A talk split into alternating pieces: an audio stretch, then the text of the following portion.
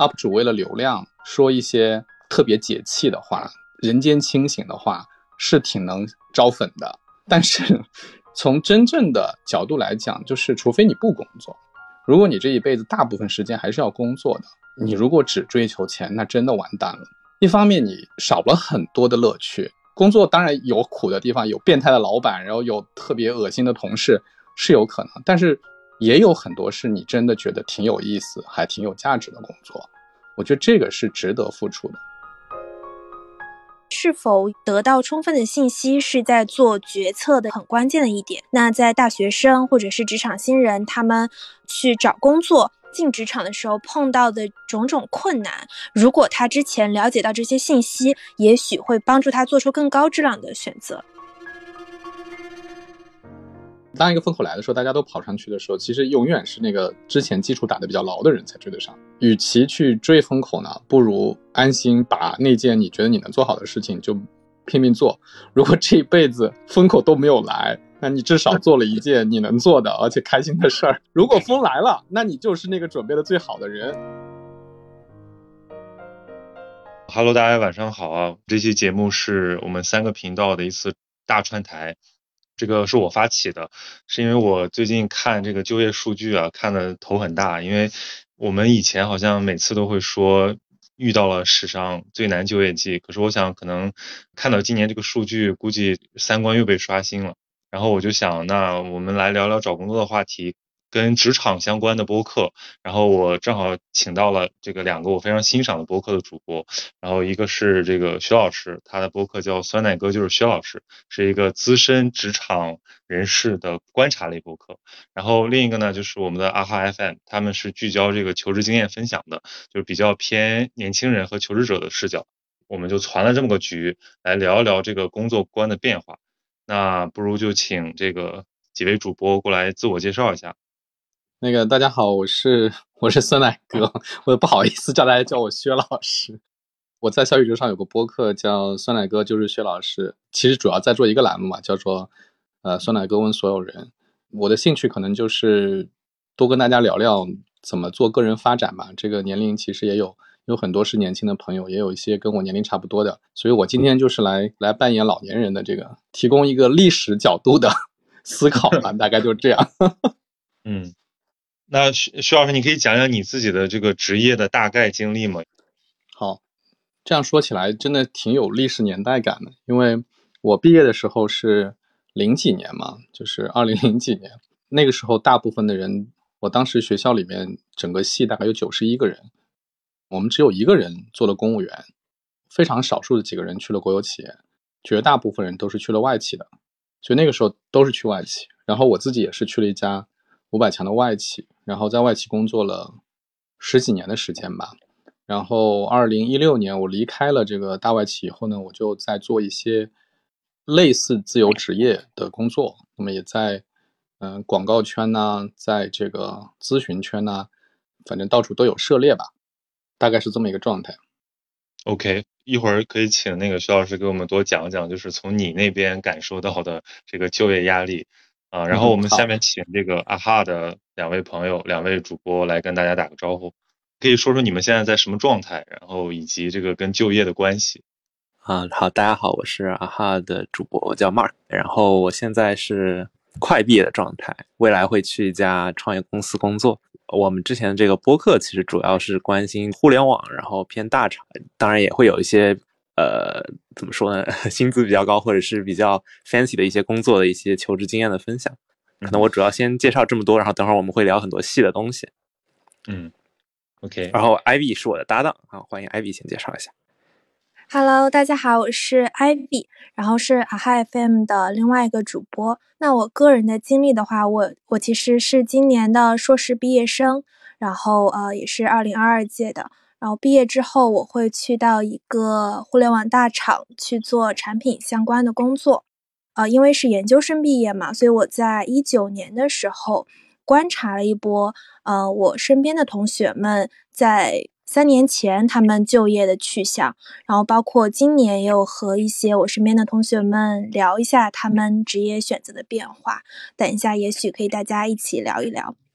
行。那可以看出我们这个嘉宾阵容很强大，就至少我们在这个覆盖面上应该能够尽量的求全。那我为此呢还做了一点小准备工作，就是我去做了个小调研，因为我觉得谈就业这话题太大了，而且宏观形势跟个体的经历之间的联系未必那么强烈。为了不偏离这个。这个行业的感受，做一点调研还是必须的。然后我是在过去几天去问了一些我的朋友，啊，或者一些我认识的人，他们包含了985的应届毕业生，然后双非院校的应届毕业生，高校就业办的老师，金融服务行业的 HR，然后互联网行业的 HR，还有这个。快销公司的管培生，然后民营企业的老板，以及一个做劳动经济学的学者，然后问了一圈下来呢，就是大家的观感差不多，就是说今年这个情况确实跟近几年比起来是更差的，因为有两个方面的压力，一个方面是我们的这个人数增长了，就二零二二年的毕业生人数是一千零七十六万，这个创了历史新高，因为这几年有扩招嘛，呃，去年是九百零九万，涨了一百六十七万。而今年的签约率却是历史新低，大概是低于百分之三十。另一方面呢，就是这个用工的需求，随着这个疫情的不确定性，啊，包括这一轮国内几个大中型城市的这种闭锁，所以变得更加严峻。所以很多行业整体上衰败。有一个数据是说，教育培训行业职位的需求缩减了百分之五十，房地产行业缩减了大概百分之三十。其他的正常的那些行业，基本也出现了不同规模的这个缩减和裁员，所以在这种情况下，可想而知这些毕业生的这个情况是很难的。高校就业班的老师应该是直接面对这种冲击的人。然后我从他们那边得到了一些信息，就是说以前那个招聘季，他们基本简单组织一些这个招聘会，然后等着企业进学校，然后基本上这个就业压力就缓解出去了。可是今年呢，他们得多方联系，不仅是这个来的企业。少了很多，就算这个来了之后能走完全流程，最后把毕业生送入企业的这个比例也下降了大概百分之三十。所以种种方面上来讲吧，我觉得称今年是这个最难就业季恐怕没什么问题了。当然，我们也不是说证明它最难就怎么样，只是说讨论一下这个观念的变化是怎么怎么一步的到现在的，然后以图通过我们的这种历史的眼光来给大家提供一些安慰。包括提供一些这种建设性的思考，所以这个是选题的动机。接下来我就想请这个三位啊来聊聊你们道听途说的关于今年就业情况的一些数据也好，案例也好，包含企业主啊、用人单位啊，包括这个就业生，包括实习状态，看看他们都有什么反馈。因为我其实已经没有在看这个新毕业的学生的情况了嘛，但是我可能就更多的看企业的情况。嗯，其实，在像上海这样 lock down 之前，已经是非常明显的说，接下来的这个增长不是特别看好。我听到看到很多企业职位很多都是 freeze，就是不招人，处于一个冷冻状态。这是第一。第二呢，就是这一轮过后，大家都会有预期。就我访谈了一些企业家，其实大家都觉得这个日子很难熬。现在我问下来，很多人的反应都是说：“那我们先活着呗，我们先想办法活着。”这个从企业家的角度来讲，说想办法活着；那从招人的角度来讲，我比如说上海现在解封之后，假设我们五月份解封啊，到六月份，那后面的这个招人也好，还有甚至有一些企业还是会裁员啊什么的都有可能。所以总体来说，的确是非常的严峻的啊，我只能这么讲。那那个。Mark 和 e v y 呢？你们算是这个冲在一线的，包括你们今年找工作以及你们同届找工作的情况怎么样呢？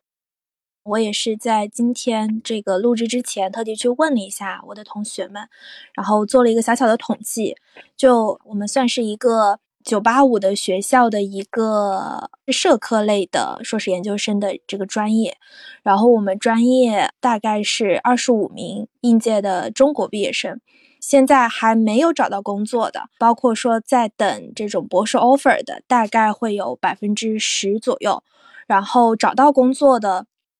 二分之一是考公考编上岸了。呃，像国企，我也把它放在这一类了，算是比较稳定的。剩下的二分之一里面，去了互联网和金融，呃，算是前几年比较热门的行业。再剩下的二分之一是去了。和我们专业比较对口的这种咨询或者是智库，就是去这种比较小的民企的，是一个都没有。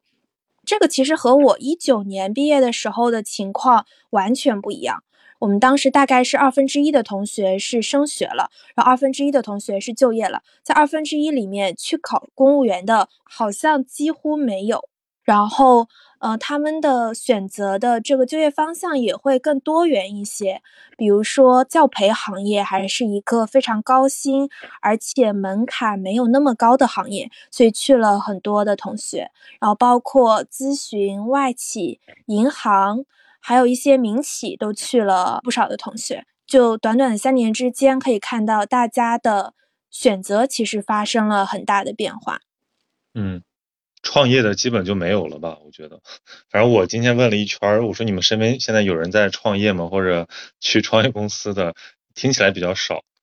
Mark，这该你说了。其实因为我是本科嘛，然后和 IE 的这个情况比较类似，但是明显感觉到这个。呃，再同步一下背景，就是我我也是这偏社科方向，然后确实考公考编或者是去一些政府企业、政府的这种国央企的这种会更多一些，可能去民企的明显减少了，可能只有百分之十到二十这样子，大概是这么一个情况。但我觉得有些更案例性的，比如说过不了试用期啊这样的情况，尤其在互联网公司会频繁出现，后面我们也可以再讨论。嗯，就这些情况其实。前两年虽然就业也不容易，但是好像还没有。但基本没怎么听说过。就你想，这些大公司他们的 PR 的响应速度特别快，但是我们现在能看到市市面上流传了很多这种各种邮件啊，或者是图片啊，就是被被毁约啊，或者是这种情况。包括到现在，如果你被毁约，其实你很难就找到一份就特别好的工作。对，可能需要一些方法。然后这个我们可以到这个节目的最后再讲，也预告一下，我们会讲一些求职的经验。对。行，第一个阶段的设计就是让大家来同步一下信息嘛，就是基本上我们得出一个前提，就是我们现在情况非常严峻。但我们今天想说的其实不主要是这个，因为现实情况呃非常复杂，非常的这个因人而异，我们也没法一概而论。但我们今天想讨论一下，就这个年代找工作的观念的变化，因为我们昨天有一个这个预讨论，发现其实还是有很多有意思的变化。就比如说徐老师你自己当年。找工作，包括你后来当辅导员，呃，带过很多同学，然后你这些年估计带下属也好，这个在市面上见的人也好，他们的这个观念，你觉得有什么变化？你可以给大家来勾勒一下吗？我觉得这个变化其实是一条非常清晰的路径。我是二零零零年本科毕业，然后我是在复旦读了研究生，然后做了一年的辅导员，所以我是二零零四年开始正式工作的。零零年到零四年。呃，那个趋势没有什么变化，就是都是去外企。到零六年的时候，因为我带了那个二零零二届的本科生，然后我们有一个同学毕业了，然后他来跟我吃饭，他也挺优秀的，然后我就跟他聊说你去哪儿，然后他就跟我说他去了一家国企啊。但当时他就跟我说，他说老师，时代变了，他说我们现在不想去外企了，我们现在最想去央企啊，最 想去大国企。你想啊，那是二零零六年。啊，那实际上我看着他这个趋势真的是越来越明显。那这些年大家读新闻都知道说，考公务员啊，然后想去大的央企啊、大的国企啊，这种比例是一直在上升的。那相反，就是我毕业的时候的那个就业市场的宠儿，像外企，逐步的变得不那么受偏好了啊。然后甚至到今天，可能只有非常少的大外企还是大家嗯想去的。最有意思就是去年二零二一年，我跟一个字节的朋友聊天，他也挺年轻的啊。那他的第一份工作呢，很巧是也是跟我一样的工作的，就同一个大外企。他在那个大外企一共待了半年都不到，几个月他就走了。他在那个大外企的时候，觉得特别特别的不开心，他觉得自己做的事情特别无聊啊。当然他有他的这个个人的独特性啊，不能一概而论。但是他反映了那种。特别，嗯，强烈的这种情绪是说，他觉得那个企业很大，但是呢又等级很森严，然后每个人做的事情呢又是那么的无聊，boring，然后又很小，但是呢他跳槽去了大厂以后就感觉特别好，因为他觉得结构很扁平化，然后很平等，然后大家又交流起来又非常的顺畅，做事情非常的高效，好像自己又能做很多很多的事情，所以我觉得这个。路径其实还是非常明显的，就是首先外企的示威是是大家都已经公认的了，其次呢就是前些年呢，因为互联网经济的发展非常迅速，所以大厂的这个招人又很多，然后待遇也很好。当然，到今年到现在，刚才我们讨论这个严峻的严峻的局势又不太一样了。所以往后我们很难预测啊，但是往前看，这个趋势还是非常明显的。嗯，就那个时候找工作，大家比较在意的这个要素是什么？除了大家都在意的那些东西之外，有没有这种文化结构方面的一些差异？我觉得有一个特别明显的信号，在大厂火起来之前，那个时候毕业的学生非常能够清楚的看到一条路径。比如说拿拿我进的外企为例好了，我们进去像管理培训生啊，一个月是五千块钱，然后你工作三年，你是 manager，你的工资是一万五到两万块钱，然后如果你特别优秀，你在六年的时候、六七年的时候升 director，你的年薪可能到百万。然后你再往后走，你会升 VP。嗯，作为一个经典的故事例证嘛，就是在二零零六年的时候，我遇到一位呃同事，他比我资深很多，他当时大概比我高两个 level，他就跟我说：“难道不是我们这里每个人都会做总经理吗？”他是很认真的跟我说的。他说：“我们在就是这种最好的外企里面，大不了你就去小一点的外企呗，每个人都可以升总经理啊。”但今天回想起来觉得很好笑啊！但是那个时候真的是有一种很奇怪的这种乐观精神，你会觉得那条路径是踏实的、明确的，是可以触达的。嗯，他对这个呃市场对经济的这个发展的理解是很线性的，至少它是在持续增长的，没有意识到后面可能会有一些大的波动甚至断层的可能。对。一方面就是大部分人他看的都是过去的这个数据，每年都在增长，比如说接近百分之十这么高的增长率，你会觉得这个世界是越来越美好的。第二呢，就是的确那个时候的需求大于供给，就那时候大学生也很少啊。虽然我读大学的时候已经是很多大学生，但是从人口比例来讲，其实还是很低的。整个供需的情况跟今天是不一样的。哎，那我就稍微。补 补充一下，对，因为刚刚这酸奶哥讲到了，我觉得特别有意思的好几个话题了。都，我发现每一代学生都会有每一代学生的这个金饭碗，或者是这种最理想工作的。最早是外企，然后可能到国央企，至今应该还是这个互联网大厂。可能未来可能又，呃，就大家可以注意到一些考公或者考编相关的一些这个趋势，这个还是挺有趣的。就是每一代都有自己的这个最推崇的，或者是最普世意义上大家觉得好的一个工作。就是我们学生的这个决策永远是滞后的，或者刚刚其实酸奶哥说过的，就是信息的这个搜集是滞后的，因为其实你只有这个市面上的信息，比如说你现在看到可能还是互联网人，他的薪资会很高，真的在里面呃和大家合作过，你就可能知道其实未来没有那么好。等会儿这个 Ivy 或许会更有发言权，就是比如说产品经理这个岗位，对吧？大家会以为他是经理，但其实产品就这么多，其实未来可能不会有那么多经理。当我们的信息都是滞后的时候，其实。你现在看到最火热行业，你进去其实并不是它最佳的一个时机。我其实非常赞同 Mark 这个观点，有一点像某种周期。这个时代当前的这个时期，一定会有一些蓬勃发展的产业，一定会有一些可能还在孕育当中的产业。因为产业它也有周期，技术它也有周期。然后我补充一个小小的切面的点，在我的这个学生生涯，我刚入学的时候。有一个行业是非常火的，就是地产相关。这个地产相关可能包含着建筑、呃土木、呃这一类专业的这个毕业生，但同时它也包含了银行和金融，因为房地产的发展它是需要金融辅以支撑的嘛。我们有一次上一节课，这个课是房地产经济学的老师来跟我们讲，他就请来了一位学长给我们介绍他在碧桂园的工作经历。他是做投资开发岗的，通俗来说就是拿地的。当时这个应届毕业生或者是工作不超过五年啊，工作薪资大概是几百万，因为他们每次拿地薪资应该是这个。每平方米或者是每平方千米多少钱？类似这种，我觉得这个也可以侧面体现出我们的这个工作的选择是和行业的发展息息相关的。因为行业的需求带动了对工作的需求，然后又传导对于特定技能人才的需求，所以也呼应了刚才呃 Mark 讲的那个点，就是就是学生的反应好像。总是滞后的，是因为这样子的一个传导就是滞后的，而且因为本科和研究生的培养，它是有一个固定的周期的，比如说四年或者三年。当你刚入校的时候，去发现这个行业很好，四年之后，可能整个世界就变样了。这个行业的最蓬勃发展的那一时期已经过去了，它已经开始从顶点往下走了。嗯，就这里面有一个呃必然的矛盾，就是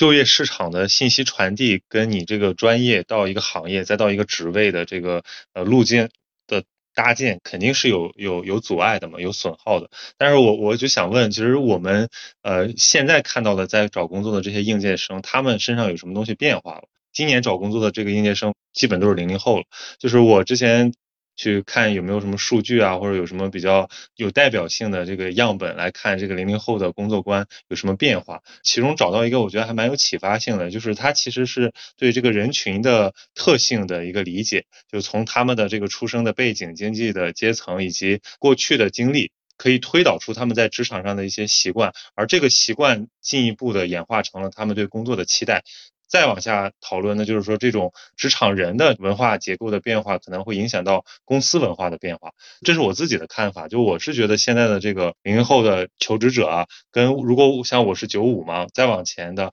可能还是有一点点变化，就是他们的这个个性会变得更加强烈。就是我觉得可能从九零后往后，集体主义的这种信念可能逐步的被瓦解，被一种非常个性化的以自我为主导的这种关注点而取代。在这个零零后的这个求职者身上，可能优点是他们更加的知道自己想要什么了，然后或者说他们更专注于自己热爱的东西。我们现在不是经常把这个你的热爱最好是你的工作这种信条奉为圭臬嘛？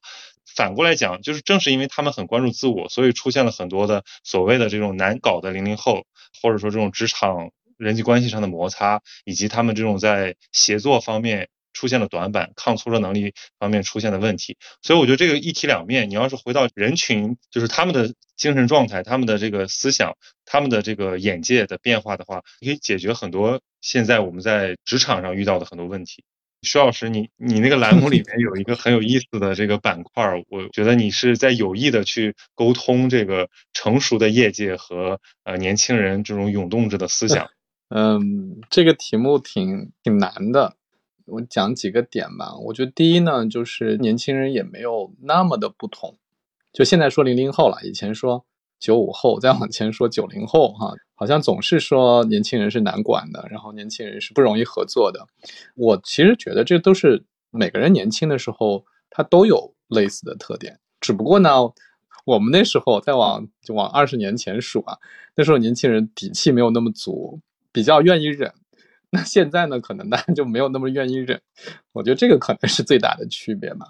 然后另外一个角度来讲呢，我觉得其实是对公司、对组织提出了非常高的要求，因为其实从从全球来看，整个公司的这个结构、组织都在发生变化。就是以前都是那种自上而下、等级森严，然后控制论的那种方式嘛，大家都觉得已经过时了，大家都在推崇，尤其是有互联网头部的互联网公司带起来的这种扁平化呀，然后。更加尊重彼此啊，然后能够发挥创造力啊，就这种组织大家都想做，大家都想往那边去，但是真的挺难的，尤其是到不同的行业的时候，呃，比较传统的行业就更难完成这样的转变。一方面，这个企业没有那么快的转；，另外一方面呢，可能现在的年轻人可能不会像我们以前那么能忍。我觉得这个冲突可能是这么出来的。嗯，这个没有那么能忍，其实也跟他们是互联网原住民有关系，因为他们的眼界确实开阔了很多。包括其实从信息搜集的这个角度来讲，他们知道很多东西，尽管可能这个东西没有经过他们自己的经验检验。比如说在网上看过，就是有点像段子啊，但是有很多的这个事实改编的基础，就是这个零零后怼领导，或者说零零后对一些 不够合理的职场现象提出质疑，怼的领导没有话说，因为他们的预想是员工应该是顺从的，或者说至少是从众的。如果这是一个惯习，可能没有人愿意去。挑战，可是对于一些零零后来讲，这个不是他首先看重的东西。我我上网查了一个很有意思的，就是一个网上我就不说是哪个这个 UP 主了，就他可能点击量非常高，可能是全网最高的，就是对年轻人找工作的一个建议。他说，出来工作你就是要看钱，如果不是为了挣钱，你干嘛要出来工作呢？在家躺平不好吗？那所以呢，你就要用这个性价比更高、更长期稳定的这个赚的钱过上美好生活，因为钱是最容易被量化的一个价值。在他的这种表述里面，不管你是什么行业，你是什么工作职位，都被简化成了 OK，你这个钱赚的怎么样？我是不是说的难听一点，就是说我我吃屎吃的能不能体面一点？然后我会觉得说，这个跟我上学的时候我感受到的那种职场对于一个职业的想象就有很大的不同了，因为那个时候。感觉好像提纯赚钱，好像还是不那么好意思的。就你最好是有理想，再不然你是为了一个体面的生活、美好的一个人生状态。然后当然这个要以钱为基础了。可是金钱作为一种衡量工具，纯粹的给提炼出来，是不是在之前没有那么明显？呃，曹宁，我这个必须一定要回应一下。我能猜到你说的是谁，然后我一直对这个观点，我也猜到了。啊，猜都猜到了。我一直对这个观点是非常非常不同意的。嗯，就我觉得 UP 主为了流量说一些特别解气的话，特别人间清醒的话，是挺能招粉的。我完全理解，这是吃饭嘛。但是从真正的角度来讲，就是除非你不工作，如果你这一辈子大部分时间还是要工作的，你如果只追求钱，那真的完蛋了。一方面，你少了很多的乐趣，就是工作当然有苦的地方，有碰到变态的老板，然后有特别恶心的同事是有可能，但是也有很多是你真的觉得挺有意思，还挺有价值的工作。我觉得这个是值得付出的，啊。然后第二就是说，你会发现你的生活其实跟工作总是有各种各样的关系，比如说你在工作中认识很多人，不管是同事啊，还是因为工作认识的其他的人呢。有一些是真的可以成为朋友的，所以如果你把整个工作视为是一种全方面的自我的一种完善的话，你就不会去相信说它只是为了钱。如果只是为了钱，你还要工作那么久，真的是太惨了。你要靠只是为了钱这件事情要支撑你那么多年的工作，我觉得真的是太惨了。我觉得这肯定是不对。嗯。我这是代替这个 UP 主以及他的这个粉丝 defense 啊，就是呃，他提出这个观点肯定是很多人追随，然后也很多人就是反对，但是呢，他又进一步解释，他说钱不是这个单一的标准，但是呢，钱是最终的衡量工具。比如说刚才我们讲这个你的人际关系养成啊，你的自我发展啊，如果最后不能换算成，比如你下一次跳槽时候的薪资涨幅，那这个东西可能就是没意义的。你非常容易被 PUA，被这个资本家 PUA，被 HR PUA，被这种呃流行的社会观点 PUA。当然我我也对这种观点不屑一顾吧。可是我会觉得他这种人间清醒，或者说这种呃划归，把一些很复杂的这种体验，尤其是这个找工作的人他没有有过的体验，给他总结成。几条呃，好像黄金法则一样，确实好像会让人有点方向感。因为刚才那个酸奶哥也说了嘛，就是清晰的职业发展路径，这个确定性其实对于一个工作的人也蛮重要的。可是我觉得在我们现在这种状态下，很多年轻人他如果在职场求职或者在跳槽的过程中受挫了，他未必有那么长远的考虑，他这时候可能需要一些价值观上的这个自我和解。就比如说，我不要太追求这个自我，或者说不要太追求理想，可能会让我过得好受一点。嗯，我我尝试对钱是唯一的衡量标准做另一个解读，就是我想再追问一句，那一个人的这个工资水平是怎么衡量的？就是这个钱到底是怎么决定的？背后是不是看这个人个人价值的体现？那是不是我们应该去选择一个工作的方式，是我们看怎么样能够增强自身的技能，或者增强自己的不可替代性，增强自己的价值，以便去拿到一个一个好的钱的结果？就是钱，它只是最终的一个一个表征，它的背后其实是由你的个人价值去支撑起来的。所以，如果说现在有两份工作，一份可能是给我降薪，但是它的发展机会很大。然后一份是给我一个非常高的薪资，但是我在里面只是重复我之前做过一些事情，我自己不能得到更多的提升。如果单纯按钱，那应该选第二份；但是如果你按照长期视角，你个人价值的提升，那你应该选第一份。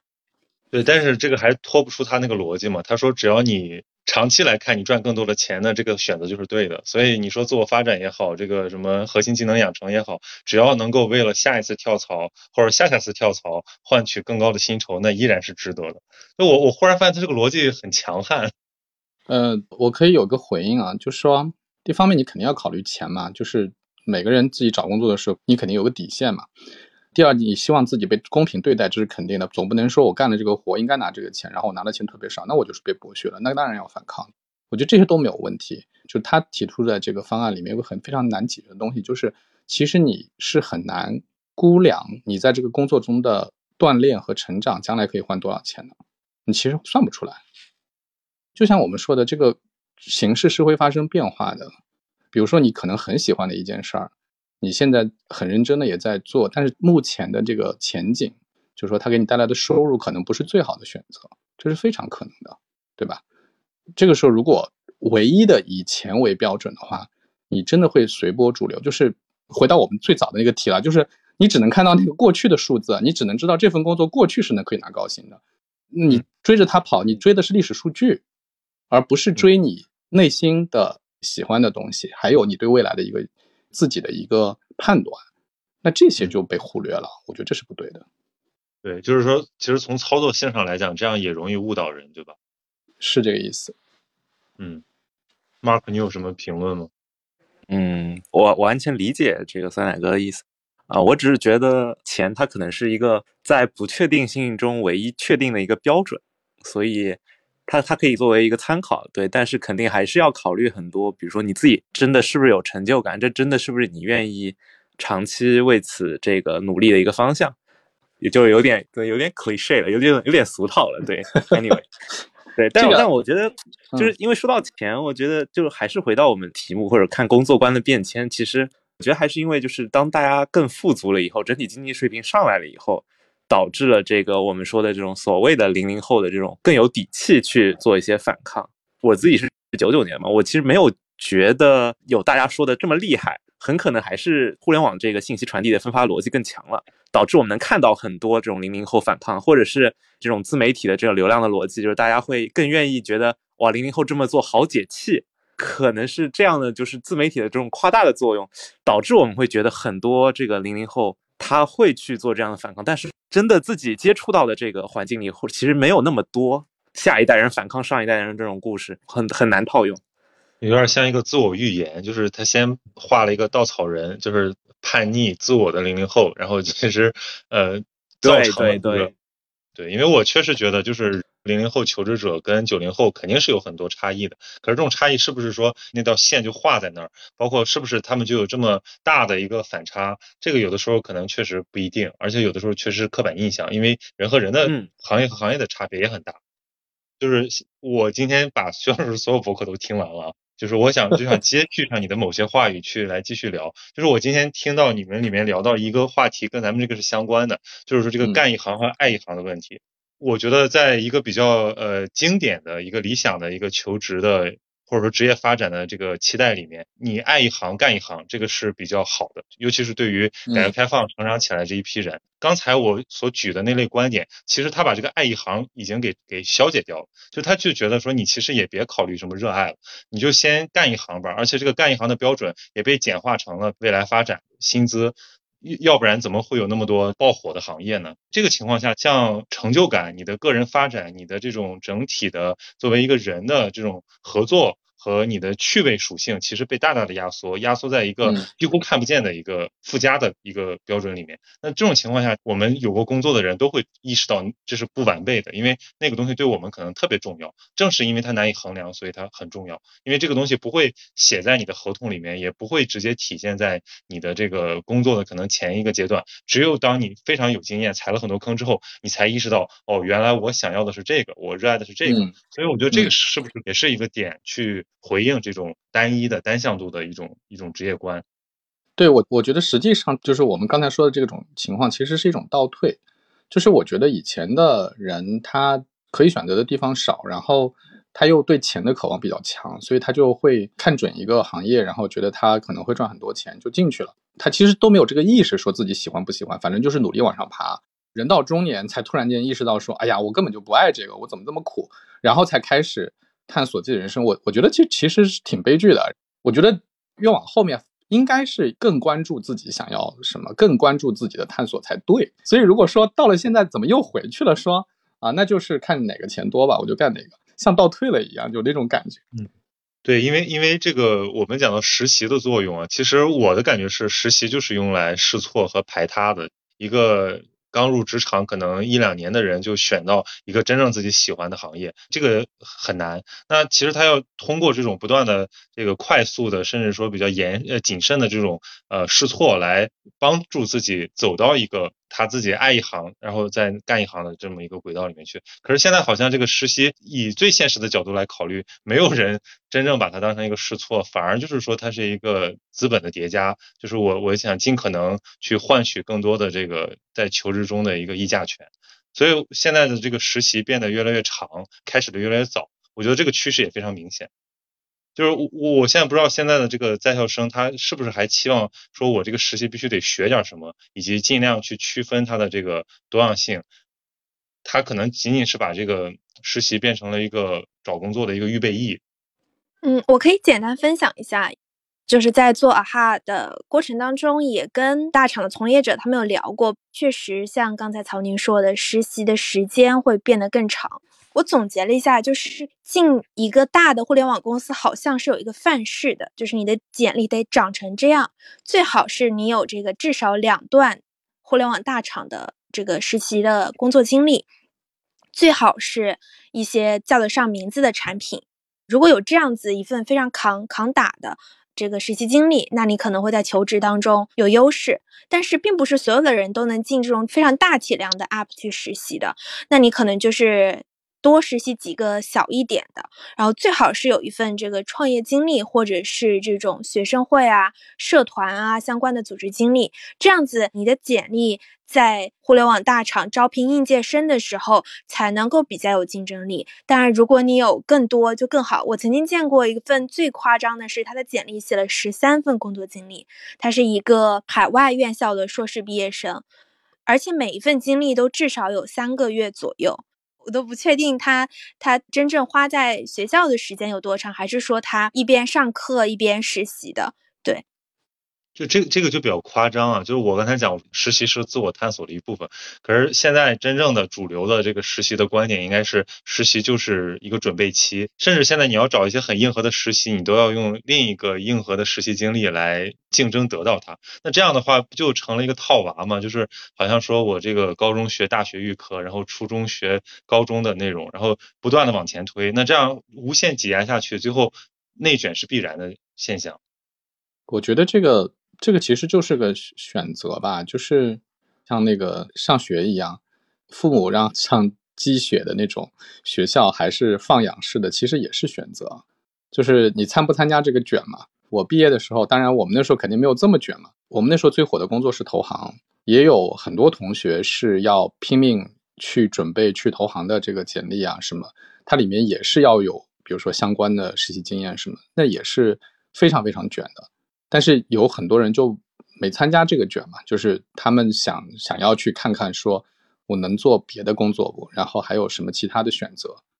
所以我觉得这个依然是个选择问题吧。但是这个我不知道现在的情况是不是大家都必须参加这个卷，不参加这个卷就不行，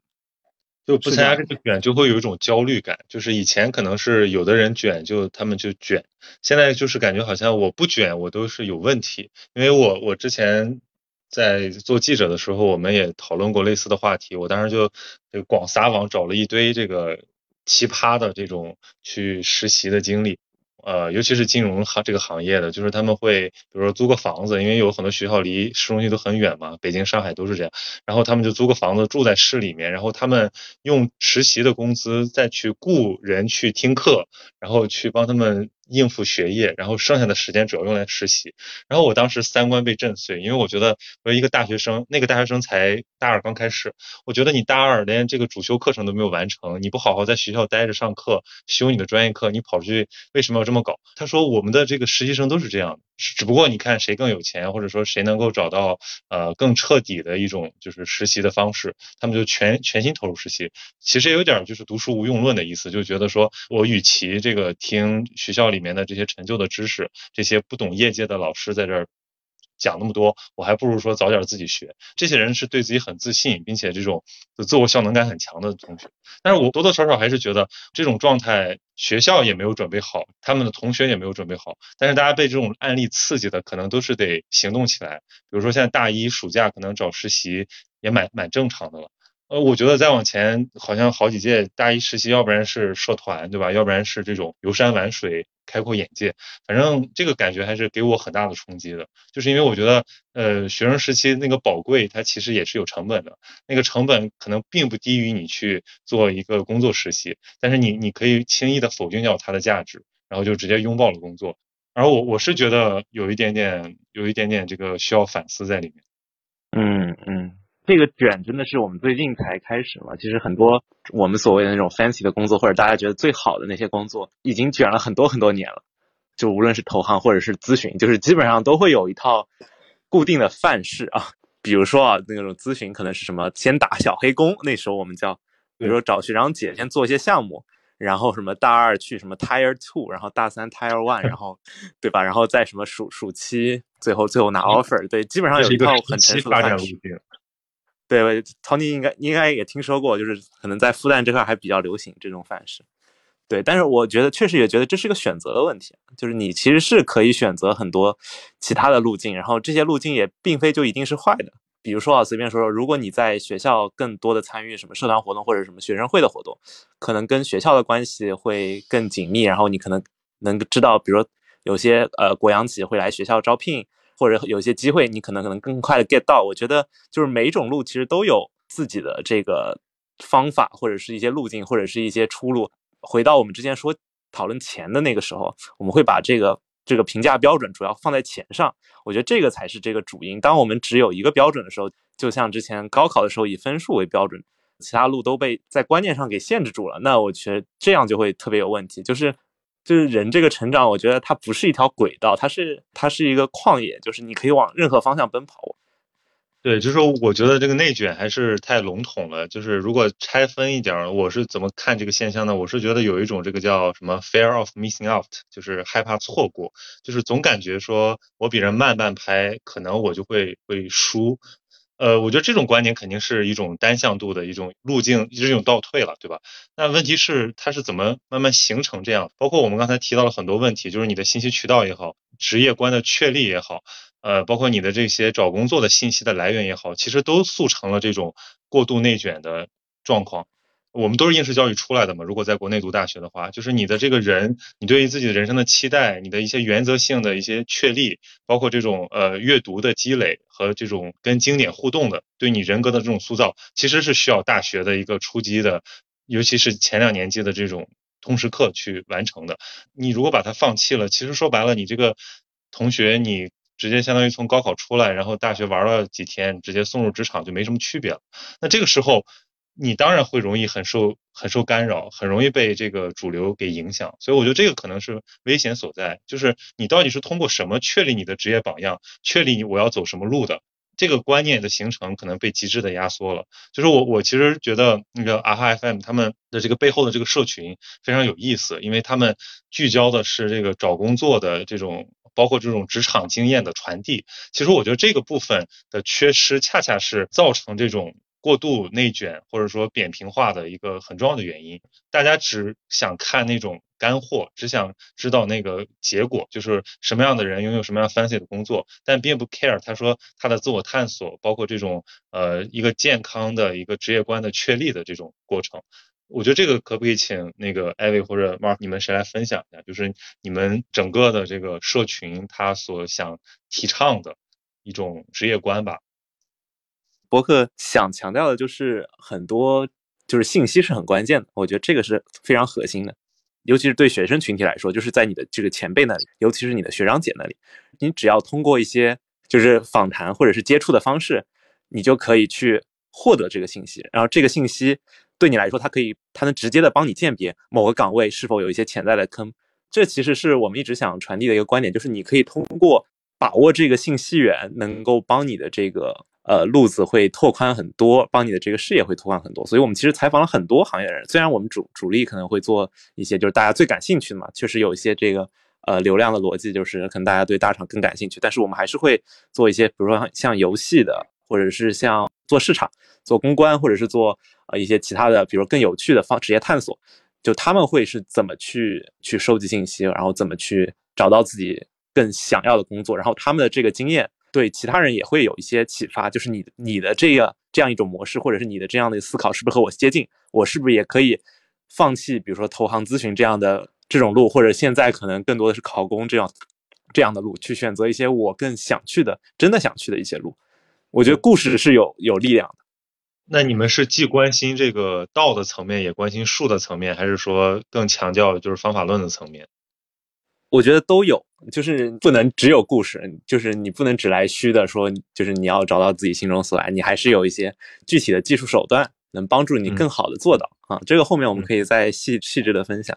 嗯，我可以稍微补充两句，有一个就是之前在这个 AHA Club 或者是 AHA FM，我们有一个 slogan，就是希望去做人的搜索引擎嘛，就是回应刚才笑宇说的信息的这个点，因为我们觉得是否。得到充分的信息是在做决策的一个很关键的一点。那在大学生或者是职场新人，他们呃去找工作，或者是说在刚进职场的时候碰到的这种种困难，如果他之前了解到这些信息，也许会帮助他做出更高质量的选择。这个是呃第一点。第二点是。曹宁有问到说术的方面还是道的方面，我就想起来，我们经常会问嘉宾的一个问题，就是你觉得什么样的人是适合的，什么样的人是不适合的？我们希望从一个行业的从业者来看，他能够给听众一些反馈，呃，以他来看这个行业的特性，就是以这样的方式鼓励这个听众他自己去分析自己的特质和这个行业是否匹配。嗯，对，就是我觉得，因为我是文科嘛，就是我觉得很多的这个文科，还有一些纯理科的这个呃学生，可能他们的这个信息真的是蛮闭塞的，尤其是他没有陷入这个焦虑还好，他还能安心读书。一旦他开始考虑他毕业之后要去哪儿，这个书就没法安心的读了，但是他又找不到什么完备的这种信息来源。那我觉得其实这个问题也很有意思，就是为什么职业培训或者说这种呃经验分享做的最好的就是就是商科。对我我其实一直蛮羡慕这个管院经院的一些学生，因为他们不仅有业界导师，他们还还有很多这种分享会，而且有很多分享会就是以就业为导向的。这种活动之高质量，其实让很多的其他的呃专业的同学都非常羡慕。我不知道这个这是为什么呢？是是因为这个工作的竞争导致的吗？我不知道现在的经院跟管院在做什么。不过说起来很巧啊，就是昨天还是前前天吧，经院的这个硕士班还请我去做了个分享活动。当然不是讲找工作的，就是去讲说那个，因为他们的那个老师是我的同学，我大学同学，他留校工作了，然后他就说：“哎，你你随便来讲点什么。”然后我说：“那行吧。”然后我就去讲了一下中国创业企业的战略问题，就讲了这个东西。然后完了以后，那个后面的 Q&A 挺有意思的，呃，好多同学就来问说：“那你这个工作就业前景如何？然后说薪资待遇是什么样的？我们经济学院的人能去工作吗？”我当时在在想，我说：“我说我们班那么多人，像我选择做市场营销这种工作的人真的很少。我说你们来是不是屈才了呀？” 但是回应你们刚才说的这个吧，我觉得。经管两院可能一方面是外面在具体在企业里工作的人特别多，就接触业务的人特别多，所以这些人可能能找分享的人也比较好找嘛。另外就是因为经管两院原来大家都是属于找工作，本来就是全校学校里面那时候没有互联网大厂，那经管两院属于找工作的时候特别起劲、特别积极的人，本来就有这个传统嘛，就特别积极的往外去看到底机会在哪儿，可能是这个原因。对，那那个时候，呃，找工作是不是也很依赖于这种 network 之类的？因为我感觉好像经管院或者说这个我们叫高速行业啊，就是高速行业他们的这个求职的这个，包括学生的生活状态，我感觉都是不一样的。就是感觉好像他可以吊打其他的这些文科理科生。哎呀，我你问我真的是会给你特别特别年代感的答案，就是我老是觉得你心里面住了一个八零后。你讲了很多，就特别像我们那时候会讲的话。就我进大学的第一天，我进大学的第一天，我是读的是世界经济系。就你听这名字啊，就特别俗。我们第一天上课，我们系主任就跟我们说，印印象特别特别深。他说：“同学们，如果你们是想要学好英文去外企的话呢，你们不用来这里学习的，外语培训班半年就行。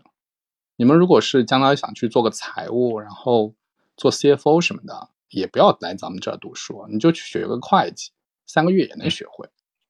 就是你们来这儿上大学，上 university 就不是为了就业而去的。就我我印象特别特别深，就今天听起来特别不合时宜啊。然后我已经憋不住笑了，是吧？特别不合时宜。但是我觉得现在还在讲一样的话，是吧？就是对类似的，就那时候，但我们那时候真的是大一、大二、大三都没有怎么出去实习过，有人出去实习，但是很少，就真的是在校园里晃悠。真正找工作都是到大四上，嗯，大三下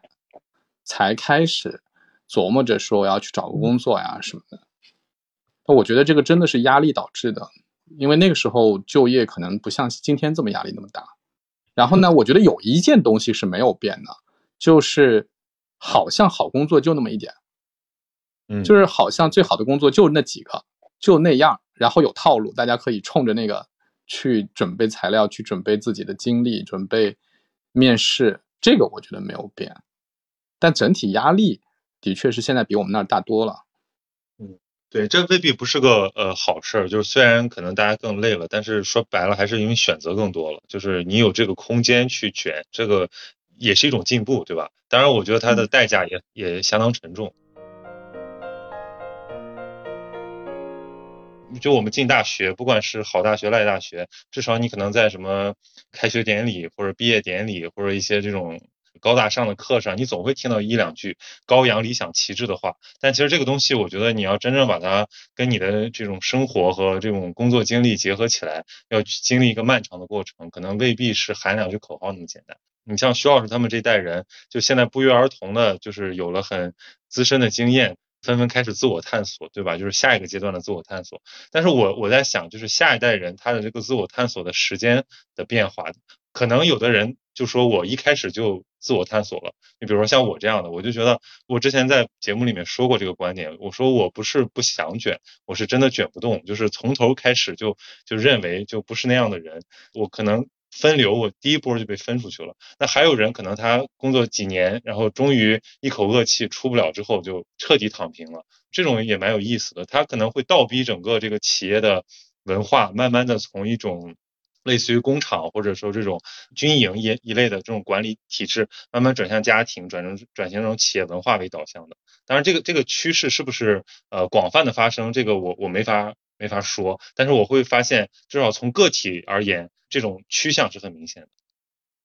哦，我可以简单分享一下，我前几天就是跟我一个好朋友在聊天。他现在就是手下有一个在美国念本科的小朋友在给他工作做实习嘛，然后我们就聊到说中美的这种教育差异是不是会一定程度上影响年轻人的职业观？他给我的评价就是他觉得这个美本的小姑娘会比其他在中国念大学，尽管也是非常好的学校的大三、大四甚至研究生，感觉都想得更透彻，活得更明白。然后我们就在讨论到底是为什么。然后我的一个观点是，就是上大学的这个评价标准是不一样的。就是你去申美本的时候，你一定要写的一个东西叫做 cover letter，就是你要说清楚，呃，你是一个怎么样的人，你想要干什么，然后你要去表示自己可能未来的一些规划，这些就驱使你，你至少得想一想这个问题。为了去为这个 cover letter 去做准备，然后他们在这种高中的阶段可能会去做很多的探索，然后但是在国内的这种大学生，我们高考看的是分数，我们上大学之前是没有这样子的探索的。相当于是我们把他们高中期间的探索挪到了大学这个阶段，然后像大学这个阶段，你可以去接触很多的这种社团、学生会、实习等等，上课也好，慢慢去建立你自己的人生的价值观和职业的价值观。但是可能因为这种外在的作业环境的压力，或者是同辈的这种压力。很多人就跳过了这个环节，然后进入到社会当中，但总有一天他还是会发现意义缺失了。对，就是我们录过一个关于九五后和零零后喜欢什么样的老板的工作，我们总结下来是有四点。第一点是这个薪酬待遇，就我们刚才提过了。第二点的话是情绪价值，就是他在做这个事情这个工作是能够给他带来情绪价值的，包括团队也好，做的事情他很有成就感。第三点的话是工作的成长性，他能够学到什么？四点的话是工作的自由度，在这个团队工作，他能够有多大的空间去做自己想做的事情？他提出来的建议能不能得到采纳、得到反馈？然后这个我觉得也是现在就业的年轻人会比较关注的关注的一点。然后他在工作的过程当中遇到一些不顺心的地方，他可能也会去反思自己的人生观和职业观是什么。对，就是缺的课还是还是得在未来的这种职业发展当中，或者是生活当中去补的。嗯，就是你说的这个情绪价值，是不是有一个直接的标准，就是直属领导的傻逼程度？因为我现在觉得好像大家吐槽这一点非常的多，就是。我们不会把自己仅仅当成一个螺丝钉了，尽管嘴上说着是打工人，打工人，可是没有人真的会把自己当成打工人。其实他没有什么太多的选择，他依然有一个很倔强的自我，一个比较大的 ego 在那儿。最后想说，就是能不能从这种发散的讨论里面，试图去抓住几条，在找工作的朋友听了这个，依然会觉得呃有一点。价值的这种宽慰，它有可能是建议，或者你仅仅把它当成一个相对过来人的分享也可以。我觉得这个就业难，它其实就是一个社会现状。其实每个人在找工作的过程中，在进行职业换挡的过程中，都可能遇到一些困惑、一些自我的纠结。那这个时候，其实有什么样的这个比较通行的一个呃建议？其实我觉得这个还是可以讨论。像刚才艾薇讲的，如果你去呃更关注自己的核心能力的成长，就是当然这个话很虚啊，你可能具体在不同行业是不同的体现，但是这个这个总归不会错，就是你沿着这个路路向思考下去，你至少不会非常慌乱，因为现在市面上就借着这种焦虑大做文章的，呃利用你这个情绪让你去买单的这种产品啊，包括课啊，都都挺多的，你还不如就是静下来想想。我想成为什么样的人？我应该有什么样的能力？然后我要怎么去一步一步的去搭建这种能力？然后我的短期目标是什么？我觉得这样的话可能会非常清晰，然后也会帮助我们镇定。对我，我觉得要给自己争取一点时间，让自己好好的做一些分辨吧。其实现在很多人考研嘛，我回想一下，我我我自己也是读了研究生，但我自己觉得我读的研究生毫无用处。考研是因为不想工作，还是因为就是对，对，就是我那时候读研究生，其实也是不知道自己应该去做什么工作，就读了一个研究生，本系的研究生。读研究生的过程当中，我才意识到我根本就不喜欢自己的本专业，我根本就不喜欢我本专业可能会去做的工作。在这个过程中选，最后选择了一个跟我的专业毫无关系，工资可能还比那个我可以去的那些相关的工作低一点那个公司。你想，我研究生读了三年，过了三年，哎，我我觉得我比那个本科毕业的时候的确清楚了很多。我知道自己做什么是可以做的，做什么我其实肯定是做不下去的。所以我觉得给自己点时间，有时候像这种考研呐或者干嘛呀，给自己争取一个喘口气、能够静下心来一点的时间也是好的。但是，一看考研人数的那个找工作情况，就更绝望。没有没有，我我想说的是，我我用的方式是。用研究生的时间买了自己一个安心嘛，但实际上你用别的方式买时间，比如说你你真的就是去了一份工作，但这份工作可能也不是你最理想的，但是你可以把它视为是一个考虑选择的时间段，我觉得也完全可以啊。对，就是就是可以把它看成一一个工作阶段，就是也不要想着老第一份工作就一定要完美，或者说一定比较理想，就是给给自己一点这个腾挪的空间。以我的。以我的这个身边的朋友的来看，在第一份工作就找到了自己想做的工作，然后觉得很完美，可以基本没有，都没有吧？都不存在，我觉得。就是得想清楚你自己需要什么，因为我觉得只有想清楚了这个，你才能够在未来的这种人生长河的起起伏伏中，就是有一个定海神针吧。我们刚才讨论了很多经济趋势、产业趋势等等。整个经济社会中一定会有好的行业和不好的行业，这个是一定的。只是说这个行业到底是什么会变。那我们能抓住风口的概率，其实我觉得没有那么大，就是可能总总有一批人会在风口上，但是其他人可能只是一个个追着风口跑。你如果你不清楚自己到底喜欢什么，可能就会陷入这样一个疲态，就是按照钱、嗯社会地位等等其他的这种衡量方式，那你就是一不断的在追逐着这个工作前进，追逐这个选择前进，而不是以你自己为中心去看怎么样的选择，职业选择会成就你这个人。而且我觉得就是，呃，是不是呢？你说这个疫情在家啃老，或者说 找不到工作，也算是一种慢下来的自我修炼。很多朋友如果他真的在找工作、在焦灼的话，他听了这个，他肯定是不以为然，或者说怒不可遏的。他他会觉得，天呐，那个我我们这都急成热锅上的蚂蚁了，你却让我就是安静下来，慢慢练内功。但我觉得好像出了这个也没有办法，因为你并不可能跑赢时代，对吧？你只能是尽可能的跟上时代。如果你实在跟不上它呢，你就只能慢一点，然后先不伤到自己。Mark 呢，你有什么给大家的建议吗？嗯，对，对我其实觉得刚刚艾 v 说的不要想着抓风口，也是我我觉得特别特别对的。你你们是抓风口吃过亏吗？还是？没有没有没有，可能因为我们做创业，然后你会接触很多创业者。看过很多创业项目，然后你会看到很多追风口的这种这种企业家，或者也不算企业家，就是创业者。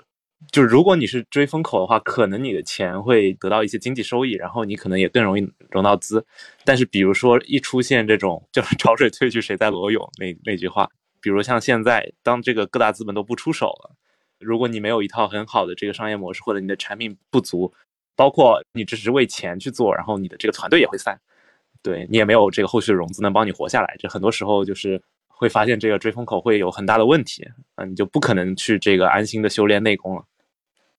说到这风口，我想起来，我我有一期播客节目跟一个就是连续创业者还挺成功的任鑫老师聊过，我觉得他有个观点特别好，他说风口其实你是追不上的，当一个风口来的时候，大家都跑上去的时候，其实永远是那个之前基础打得比较牢的人才追得上。与其去追风口呢，不如安心把那件你觉得你能做好的事情就